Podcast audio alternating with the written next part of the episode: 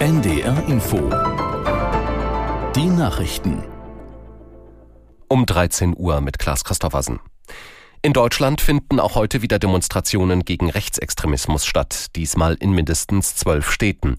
Um fünf nach zwölf startete die erste Veranstaltung in Bremen. Ab 14 Uhr beginnen die Proteste in Lübeck. Aus der NDR Nachrichtenredaktion Katharina Jetter. Lübeck gegen rechts, gemeinsam für Solidarität, Vielfalt und Demokratie. Das ist das Motto, unter dem die Bürger der Hansestadt heute auf die Straße gehen. Auch in Forst, in der Lausitz, Wunsiedel, Magdeburg und Emstetten sind entsprechende Aktionen geplant, um nur einige Beispiele zu nennen. Die größte Kundgebung dieses Wochenendes gab es gestern in Berlin.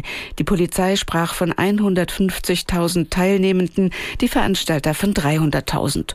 Zu den Demos gestern waren oft deutlich mehr Menschen gekommen als von den Organisatoren erwartet. Allein in Niedersachsen zählte die Polizei an verschiedenen Orten insgesamt rund 13.000 Demonstranten.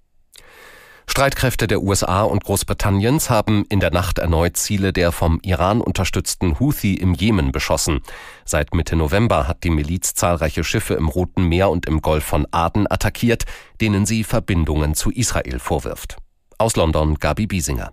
Nach eigenen Angaben bombardierten die USA und Großbritannien 36 Ziele an 13 Orten im Jemen. In einer gemeinsamen Stellungnahme der USA, Großbritanniens sowie weiterer Staaten, darunter Australien, Kanada und Neuseeland, hieß es, bei den Zielen habe es sich um Waffenlager, Raketensysteme und Abschussvorrichtungen gehandelt. Der britische Verteidigungsminister Grant Shapps sprach von einem durch internationales Recht gedeckten Akt der Selbstverteidigung. Bei einem Angriff auf eine Bäckerei in der von Russland besetzten Stadt Lysychansk in der Ukraine sollen mindestens 28 Menschen getötet worden sein. Das teilten von Moskau eingesetzte Behördenvertreter mit.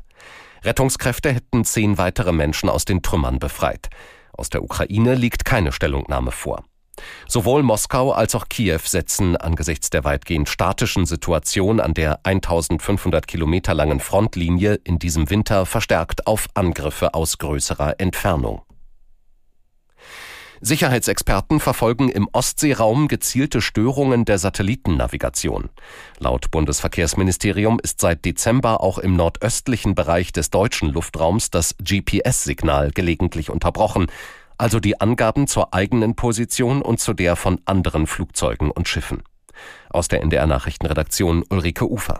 Das Ministerium erklärte weiter, die zuständigen Behörden, die Bundeswehr sowie Piloten und Kapitäne tauschten ihre Informationen ständig aus. Woher die Störungen kommen könnten, wird offiziell nicht kommentiert. Einige Beobachter verdächtigen jedoch Russland, das auch seine eigenen Städte mit einer Art Störschirm gegen Angriffe schütze. Das russische Militär selbst nutzt mit GLONASS ein eigenes Satellitennavigationssystem. Das Global Positioning System GPS war ursprünglich vom US-Verteidigungsministerium entwickelt worden. Da sich Piloten und Schiffskapitäne auf mehrere Systeme stützen, besteht nach Einschätzung von Fachleuten keine akute Gefahr. Allerdings sei es schon zu geänderten Routen und Flugausfällen gekommen. Das waren die Nachrichten. Das Wetter in Norddeutschland. Viele Wolken, von der Ems und Nordsee her gebietsweise Regen, nach Osten hin länger trocken, 6 bis 11 Grad. Morgen zeitweise stark bewölkt und von West nach Ost ziehende Schauer, dazu sehr windig, 5 bis 11 Grad. Und die weiteren Aussichten. Am Dienstag weiterhin bewölkt, dazu windig bis stürmisch, 6 bis 11 Grad. Und am Mittwoch wechselhaft und windig bei 3 bis 10 Grad. Es ist 13.04 Uhr. NDR Info Themen des Tages. Heute mit Andreas Sperling. Guten Tag und willkommen zu unserem Mittagsüberblick.